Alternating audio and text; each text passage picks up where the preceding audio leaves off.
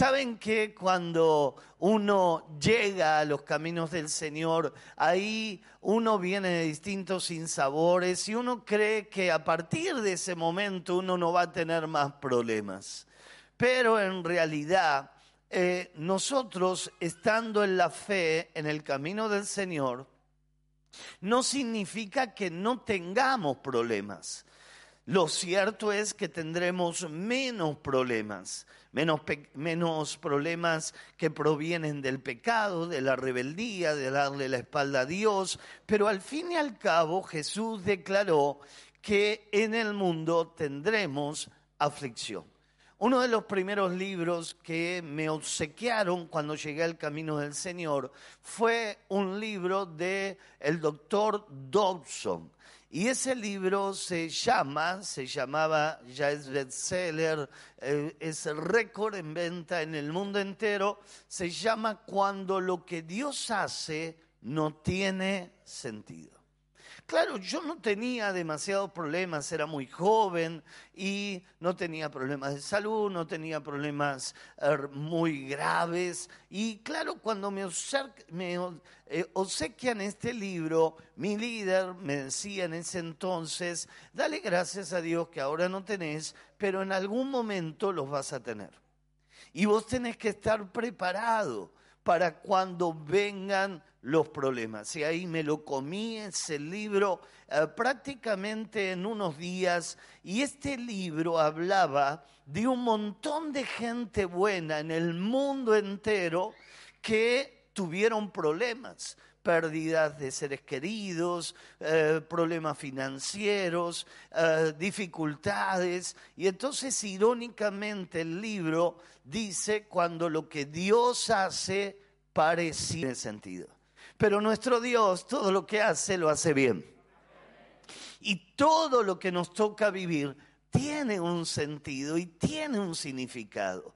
Cuando te tocan pasar por momentos difíciles, en ese primer momento vos no lo entendés.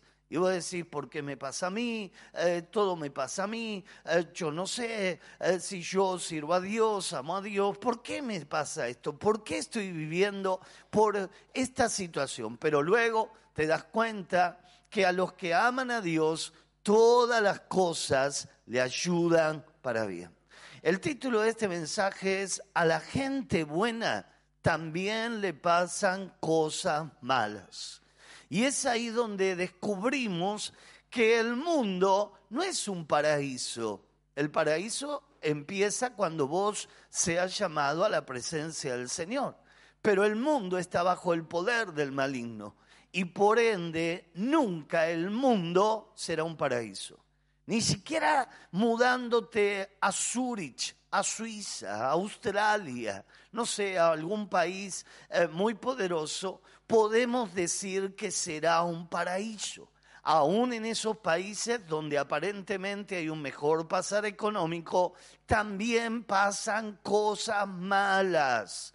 porque pasan cosas malas? Por la naturaleza del hombre por la maldad del hombre, en muchos casos y muchas veces por otros motivos. Ahora, a la gente buena, y yo creo que acá está lleno de gente buena que ama a Dios, y también nos pueden pasar cosas malas. Ahora, cuando venga esa temporada mala, ¿cómo vamos a reaccionar? Eh, en el día de ayer me encontré con un muchachito apartado ya hace mucho tiempo y entonces lo abracé, le dije, vení a la iglesia, ¿cuánto tiempo de no te veíamos? Es que Dios me falló, me dijo. Ah, ¿Cómo que Dios te falló? Sí, porque muchas cosas que yo le pedí no me contestó. Pero escúchame si Dios no falla, si Dios es fiel, si Dios te ama. ¿Cómo podés decir eso? Y entonces ahí este muchacho le había dado lugar a las mentiras del diablo, creyendo que dándole la espalda a Dios podría llegar a estar mejor. Y sin dudas, no hay manera de estar mejor separado de los brazos de papá separados de los brazos de nuestro Cristo, de nuestro Dios. Saben que hay gente muy, muy poderosa que eh, buscan las estaciones más afines. De repente buscan escapar del invierno y cuando en el cono sur es invierno, eh, buscan algún país nórdico eh, o de la línea del Ecuador para estar en una constante primavera. Solo lo pueden hacer las personas de mucho dinero. Pero aún así tienen que, un día tienen que volver, ¿no? y tienen que enfrentar una estación. Nosotros en nuestro país tenemos las cuatro estaciones la primavera, el verano, el otoño, el invierno, y a lo largo del año tenés que pasar por todas las estaciones. De la misma manera, el hombre de Dios, la mujer de Dios, tiene que saber enfrentar las distintas estaciones de la vida que pueden llegar a venir. Hay gente que le gusta el invierno, hay gente que le gusta el verano, hay gente que le gusta el otoño y hay otra que odia la primavera porque dice, ahí me agarra alergia. ¿A cuánto le gusta el invierno? A ver, levánteme la mano. ¿eh? Vas a ver que está repartido. ¿A cuánto le gusta el verano? Mira, ¿eh? somos más de los de verano, ¿no? Pues le gusta el helado, a usted le gusta mucho el helado. ¿Mm?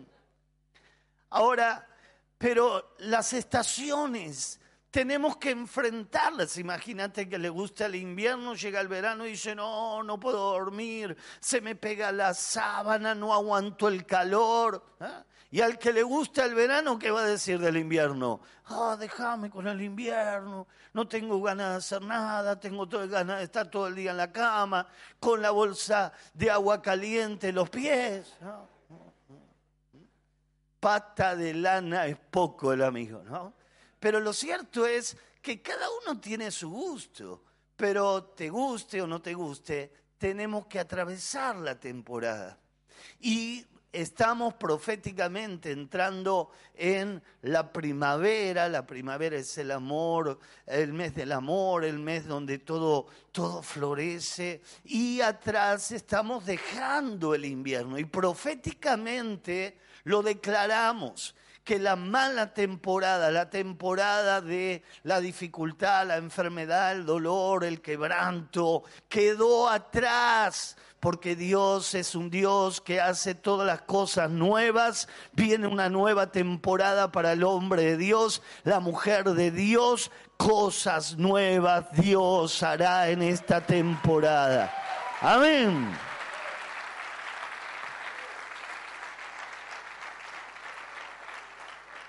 Todos los días a algunas personas le gustaría vivir la vida sacando perlas bíblicas. ¿Cuántos conocen las perlitas bíblicas? Ahí parece como los, el, los, el, el bazooka, el chicle, que todo te va a ir oyendo, bárbaro. Ahora, nunca una perla bíblica, santificate, congregate, busca a Dios, abandona el pecado. ¿no? Todas las perlas bíblicas son textos bíblicos hermosos, la promesa del Señor, pero la vida no es una vida llena de perlas bíblicas. La vida tiene otro, eh, otra realidad. Vas a tener muchos días de perlas bíblicas, pero también vas a tener muchos días donde le vas a tener que poner el pecho con fe a los problemas y a las dificultades que se levantan con la iniciativa de hacerte desistir, que baje los brazos, que desistas de buscar a Dios y entonces el postrer estado será mucho peor que el primero. Cuando nosotros leemos el libro de los Salmos, qué lindos son los libros eh, de la Biblia, pero en especial el libro de los Salmos. Muchas de las canciones que nosotros cantamos están basadas en las canciones poéticas de David que él compuso para el Dios Todopoderoso. Ahora, muchas canciones son esperanza, eh, de aliento, una promesa, pero el 60% son de quebranto. Cuando ande en medio del valle de sombra o de muerte, aunque el sol temblare y la tierra fuera removida. ¿A, a dónde están mis angustiadores, los que se levantan en contra de ti? Y el 60% de los salmos son en momentos de prueba, de lucha y de dificultad. Porque también en medio del quebranto Dios nos habla y cómo habla. Y Dios nos ministra y cómo nos ministra. Y en medio del dolor y del quebranto también nos enseña. Y el dolor y el quebranto, muchas veces, cuando vos estás tomado de la mano poderosa del Señor, es preámbulo de que una bendición grande está viniendo sobre tu vida. Pero tenés que ser fiel, tenés que perseverar. Tenés que pasar con gozo y alegría por el momento de la prueba y de la adversidad. Por eso vamos a ver en la vida de Pablo un ejemplo a seguir, a imitar, para pasar las pruebas y de qué manera debemos de atravesarlas. En Filipenses capítulo 4, verso número 4, declara la palabra del Señor a través de la boca de, eh, de Pablo, dice, regocijaos en el Señor los días domingos, cuando gana tu equipo favorito. Regocijaos en el Señor siempre. Y luego agrega, otra vez os digo, regocijaos, entre signos de exclamación. Claro, cuando nosotros leemos esto del apóstol San Pablo, uno puede decir, pero ¿de dónde escribió? ¿Desde un hotel? ¿Desde una playa? ¿Desde un crucero? No, escribió desde una cárcel. Pero ¿por qué estaba demorado el apóstol San Pablo? ¿Era malhechor? ¿Había robado algo? ¿Se había quedado con algún vuelto? ¿Ah? de algo determinado, no, por predicar el Evangelio, por los 300 días continuos que no paraba de predicar y de evangelizar en cada lugar donde el Señor lo enviaba y lo colocaba. Esto le cabió que en un momento para callarlo lo llevaran a la cárcel y desde la cárcel el apóstol San Pablo dice, regocijaos. ¡Wow! ¿Qué autoridad? Porque es muy fácil decir gócense, alégrense, regocíjense desde un lugar placentero. Pero qué delicado es decir lo mismo desde un ámbito de dificultad y de problemas y de adversidad como las que estaba atravesando el apóstol San Pablo. En medio de las pruebas, vos y yo tenemos que recordar las palabras del apóstol, regocijaos siempre, en todo momento y en todo lugar. Imagínate que ahí la palabra del Señor nos habla que tenemos que gozarnos, alegrarnos en medio de las pruebas, en medio de las dificultades. Pero pastor, usted se volvió loco, la Biblia está loca, de ninguna manera, porque después de la prueba viene la bendición y los cielos se abren sobre los fieles de la tierra. Amén, es palabra de Dios. El apóstol San Pablo nos cuenta ahí todos los padecimientos que él eh, vivió. La vida de Pablo no fue fácil. Estuvo marcada de persecuciones, hambres, lo apedrearon cinco veces, fue azotado con 40 latigazos menos uno, eh, pasó por naufragios, peligros de diferentes tipos, em, hambre, sed, frío, desnudez, pero sin embargo el hombre decía, regocijados en el Señor siempre. Ahora, ¿Cuántos pasaron por las cosas que pasó Pablo? A ver, levante la mano.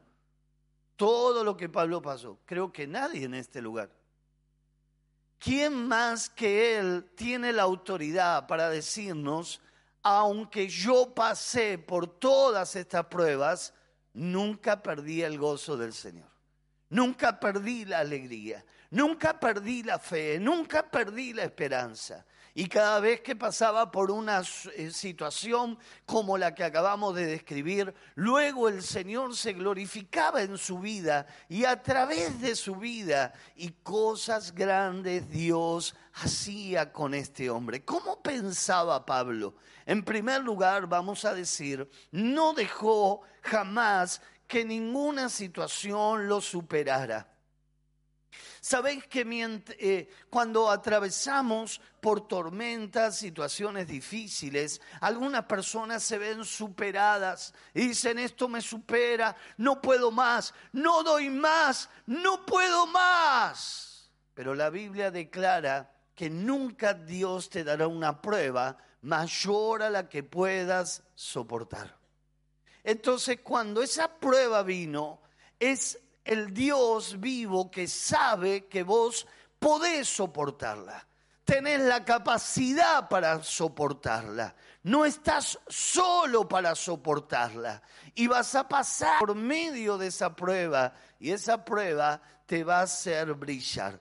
Pero el hombre de fe actúa de esta manera, pero aquel que no tiene fe, que no tiene la seguridad de que todo lo que Dios hace lo hace bien, puede abrazar sentimientos negativos, sentimientos como de odio, se llena de odio, de bronca, como me puede pasar a mí, eh, y esto genera ataduras espirituales te puedo asegurar que Dios en medio del odio no está, porque la Biblia dice que Dios, Dios es amor. Todo se terminará, lo único que va a permanecer es el amor. Si vos lo querés ver a Dios, Dios está en medio del amor. Nunca lo vas a encontrar a Dios en medio del odio, en medio de la reacción. Es ahí donde algunas personas abrazan el odio, otras abrazan la resignación, se resignan y bueno, ya no se puede hacer más nada, ya está todo dicho y se resignan esperando allí, eh, vaya a saber qué cosa, eh, y no creen y no confían en la mano poderosa del Señor. Otros se llenan de culpas. La culpa no es de Dios puede decirlo después de mí, la culpa no es de Dios. Porque el Señor se llevó nuestras culpas y las clavó en la cruz. Ahora hay gente que se llena de culpa y hay otra que es especialista en generar culpa. Es tu culpa, si vos hubieras hecho esto, si vos hubieras hecho el otro, si vos hubieras actuado de tal manera, pará. No te llenes de culpa, ni permitas que otras personas te llenen de culpa, cuando la sangre de Cristo te liberó de toda culpa. Metiste la pata y quién no. Te equivocaste y quién no. Pero eso no significa vivir en culpa.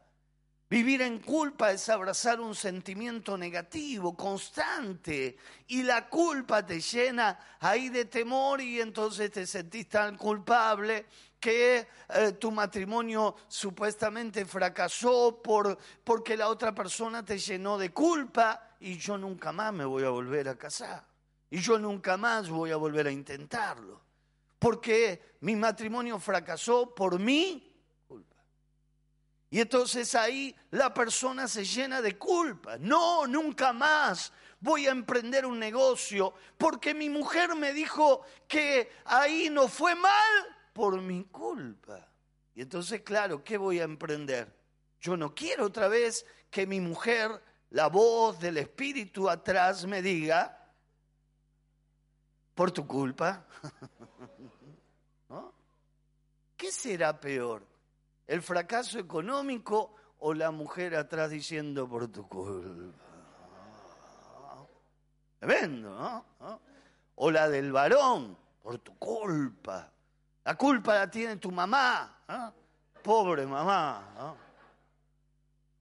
La culpa la tiene eh, tu papá, tu papá te tendría que haber enseñado, por no haber dicho un chirlo en la cola. ¿no?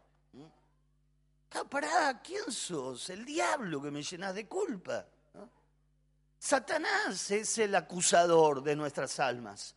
Pero la Biblia dice que fue echado fuera el acusador.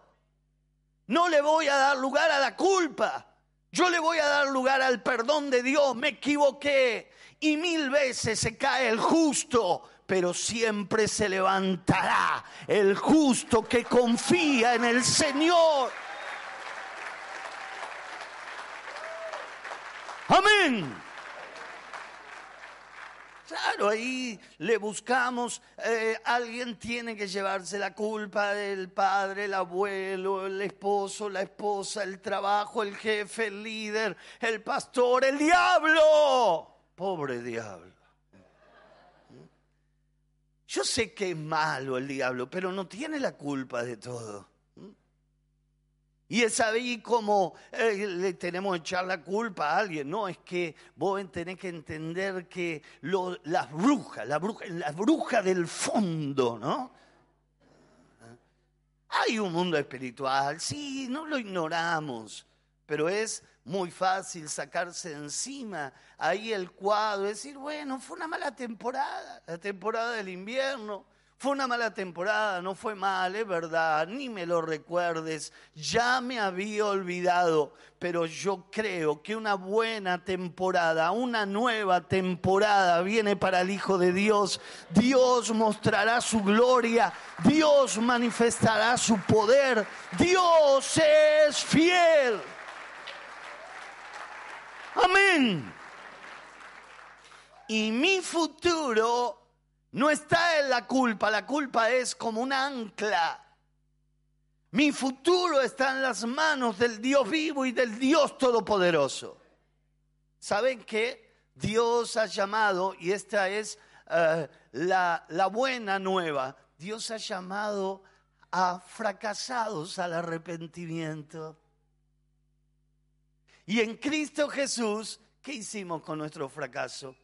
Lo tiramos atrás, lo sepultamos y a una vida nueva nos ha llamado el Señor y el Espíritu Santo.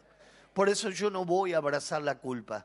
Yo no le voy a dar lugar a la culpa. Yo le voy a dar lugar al Espíritu de Dios y el Espíritu de Dios es espíritu de libertad. A libertad nos ha llamado Cristo. Amén. Entonces, otros se convierten en víctimas y viven dando lástima ahí por por todos lados, porque a mí siempre me pasa a mí, siempre todo a mí, siempre, siempre. Y claro, viven dando lástima. Hermano, no demos lástima. No fuimos llamados a dar lástima, fuimos llamados a dar bendición y vida eterna y salvación y transmitir fe a aquellos que no tienen fe y no tienen esperanza. El secreto de la vida no es lo que me pasa, sino cómo manejo lo que me pasa. ¿Qué hago con las cosas que me pasan?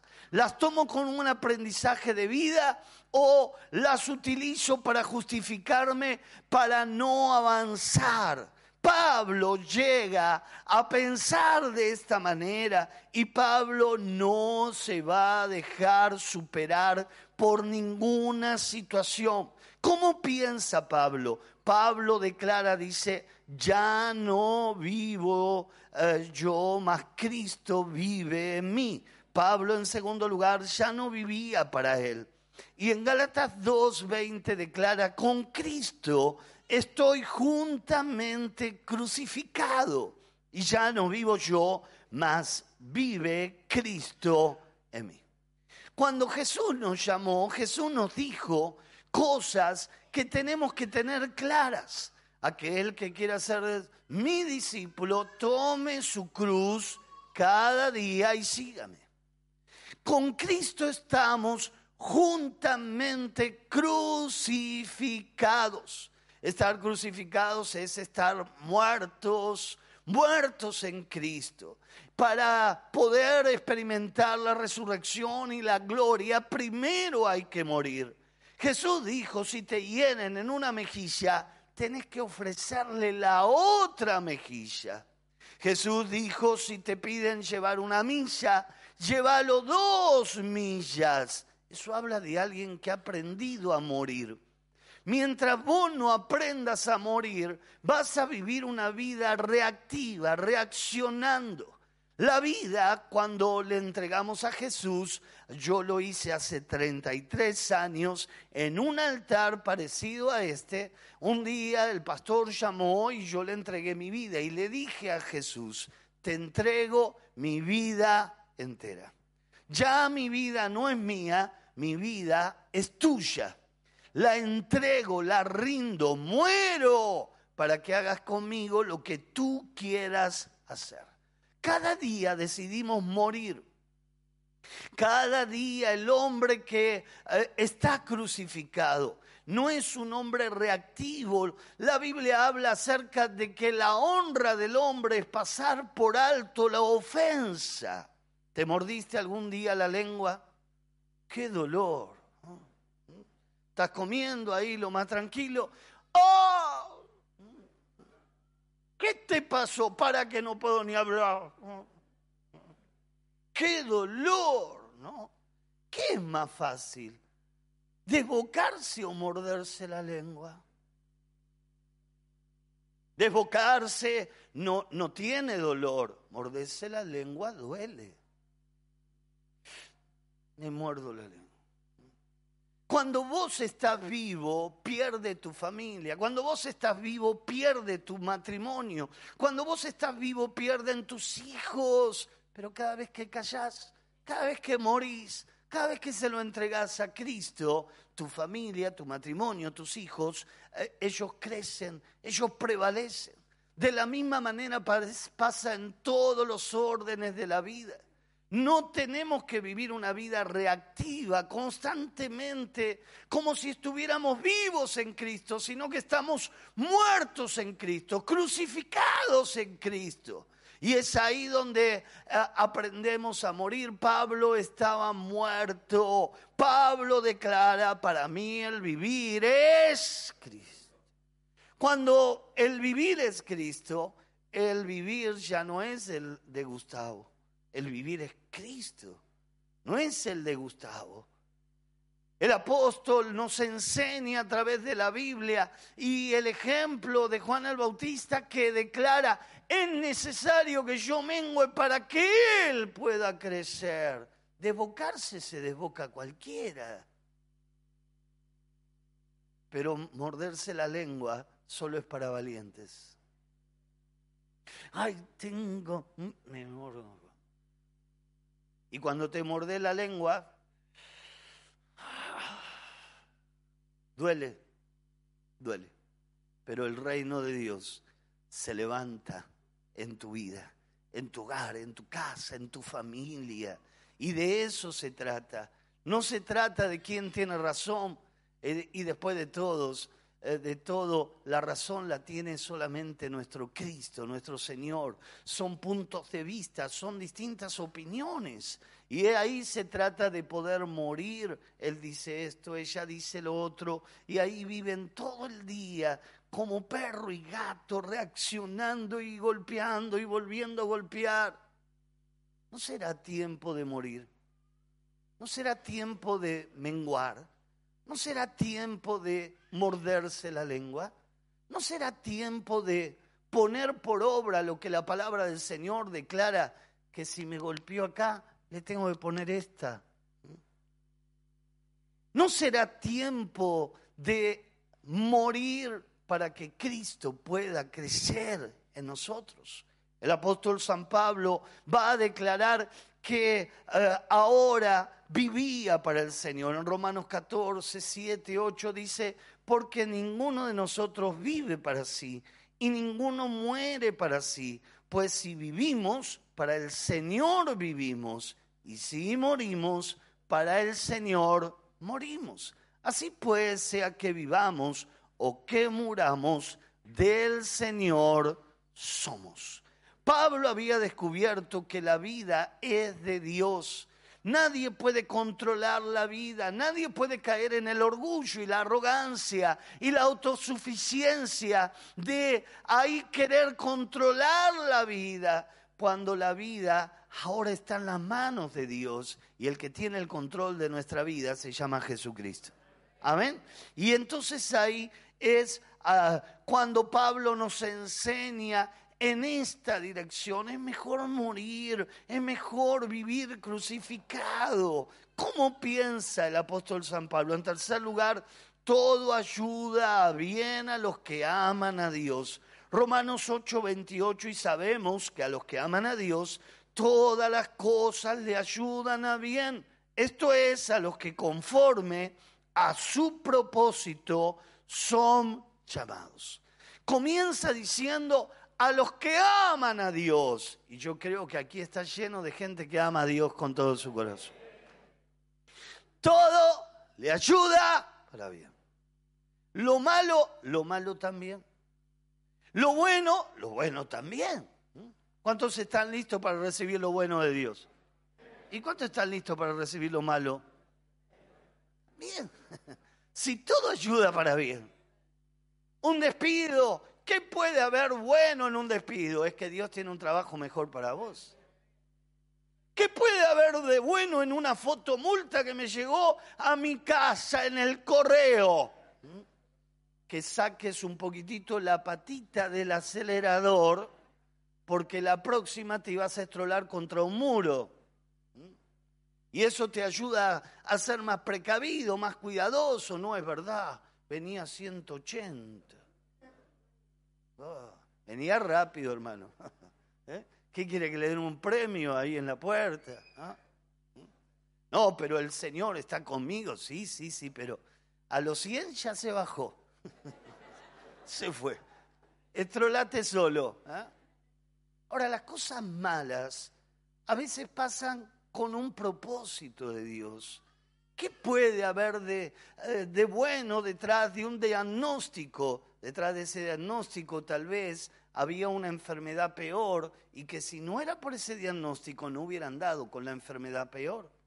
Y ahora hay, hay un tratamiento y ahora está saliendo adelante. Las cosas malas a los que aman a Dios nos ayudan para bien es ahí donde descubrimos que en medio de las cosas malas, el hombre de fe saca fuerza, saca esperanza y tiene el optimismo y ve que lo mejor de Dios no fue lo que pasó, lo que perdiste o lo que viviste, lo mejor de Dios es lo que está viniendo, lo mejor de Dios es lo que está por delante para tu vida. Porque Dios todo lo que hace lo hace bien. Amén. Tenemos que descubrir el sentido de lo que me pasa y no quejarte. Porque me pasa todo a mí, pastor, todo me pasa a mí, siempre a mí. Deja de quejarte. Y empezar a encontrarle el sentido y tener la declaración de fe. Yo sé que me está pasando esto pero yo sé que tiene Dios un plan, tiene Dios un propósito, algo grande viene, algo grande Dios va a hacer, algo grande, Dios me va a sorprender.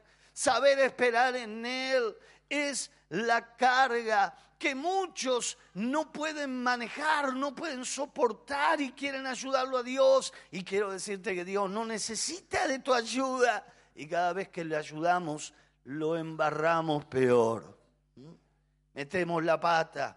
Y ahí es donde estropeamos lo del Señor. Orá, busca a Dios, eh, ten claridad en Dios, no te apures, espera en Él y Él hará y Él concederá las peticiones de tu corazón, porque Él es fiel y todo lo que Él te prometió se cumplirá. Es en el sí, es en el amén. Ninguna palabra es ociosa, ninguna palabra es vacía. Cuando vos escuchás a alguno de los candidatos dice, yo voy a hacer, yo voy a hacer la revolución productiva. ¿Se acuerda usted? Yo voy a... La democracia se cura, la democracia se come. ¿no? La peor pobreza quizás de toda la historia de nuestro país. Cuando todos están en campaña, todos prometen cosas que yo ni tengo ni idea si, si son buenas intencionadas o no, o qué sé yo. Pero lamentablemente después de todo lo que se promete, ¿cuánto se puede cumplir, hermanos? Muy poquitito, muy poco. ¿ah? Yo voy a, a, exterminar el hambre de nuestro país y, cada vez hay más hambre. Yo voy a hacer esto y cada vez está peor. Pero todo lo que Dios promete no es un político en campaña. Todo lo que Dios declara se cumplirá. Es en el sí, es en el amén. Dios es fiel. Amén. Y no será avergonzado el que confía en Jehová. Hasta decía, síganme, que no los voy a defraudar. Todo es cíclico en el país, todo vuelve, ¿no? Qué cosa bárbara, pero Dios no cambia. Dios no está empezando y volviendo, Él permanece fiel por los siglos de los siglos. Jesucristo es el mismo ayer, hoy, por los siglos de los siglos. Y su palabra se cumplirá. Él te lo prometió y Él lo cumplirá. No he visto justo desamparado ni que tu simiente bendigue pan con inflación, con dólar, con sistema monetario. Dios lo cumplirá. Amén. Porque la palabra de Dios es viva, es promesa de Dios, es palabra de Dios. Y todo lo que Él declara se cumple. Por eso es que los que amamos a Dios, todo lo que venga nos ayuda para bien ¿Qué puede haber de bien en una hiperinflación? No tengo ni idea, pero tal vez Dios la quiera usar como un trampolín para prosperarte, para introducirte en un nuevo negocio, en una nueva actividad laboral y que puedas ver la fidelidad de Dios sobre tu vida. Que si estuvieras en otra situación por ahí, ya no eh, te relajás, no lo vivís. Yo no lo sé, pero las cosas malas que nos acontecen tienen propósito eterno de Dios sobre nuestras vidas. Generan enseñanza. Y después de todo, si no vivieras cosas malas, ¿cómo podrías hacer para discernir entre lo bueno y lo malo, entre estar en bendición o estar en maldición? Es ahí donde vos estás en Cristo.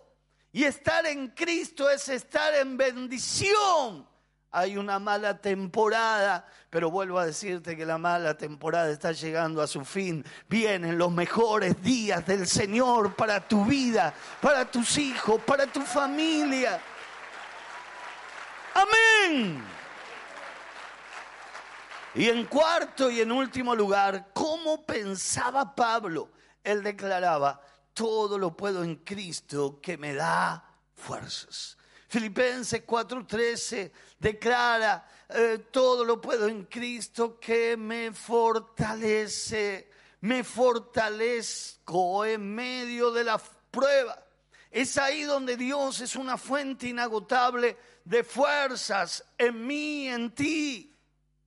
Y Dios sigue diciendo, venid a mí todos los que están cansados y abatidos, y yo los voy a sacar adelante, yo los voy a hacer descansar es aquel que dijo caminarán, mas no se cansarán. Los, las promesas del Señor dice que los que esperamos en Dios, nuevas fuerzas tendrán. Y la fuerza que Dios promete es la fuerza de un búfalo, no el apetito de un búfalo, la fuerza de un búfalo. No el apetito. Y es ahí donde el Señor promete darnos fuerzas nuevas en medio de la prueba, en medio del dolor, en medio de la angustia, en medio del quebranto, Dios te dará fuerzas nuevas. Pero ¿qué es lo que debo de hacer? Buscar a Dios con todo tu corazón. Buscarlo al Señor con toda tu fuerza. Y decirle, Señor, esta prueba no me va a hacer desistir de que te busque, de que busque tu rostro. Y es ahí donde todo aquel que busca el rostro del Señor verá la gloria de Dios.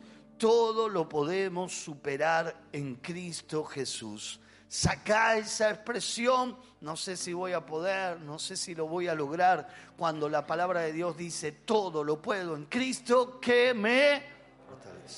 Nada nos va a detener, porque si Dios es por nosotros, ¿quién en contra de nosotros será? Dios está y Dios seguirá estando. Y Dios va a estar con tus hijos.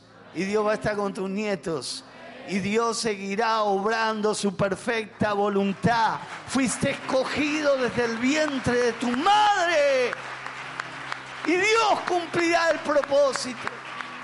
Amén. Vamos a ponernos de pie, levantamos nuestras manos al Señor. Vamos a adorarlo, vamos a buscarlo con todo nuestro corazón, con todas nuestras fuerzas.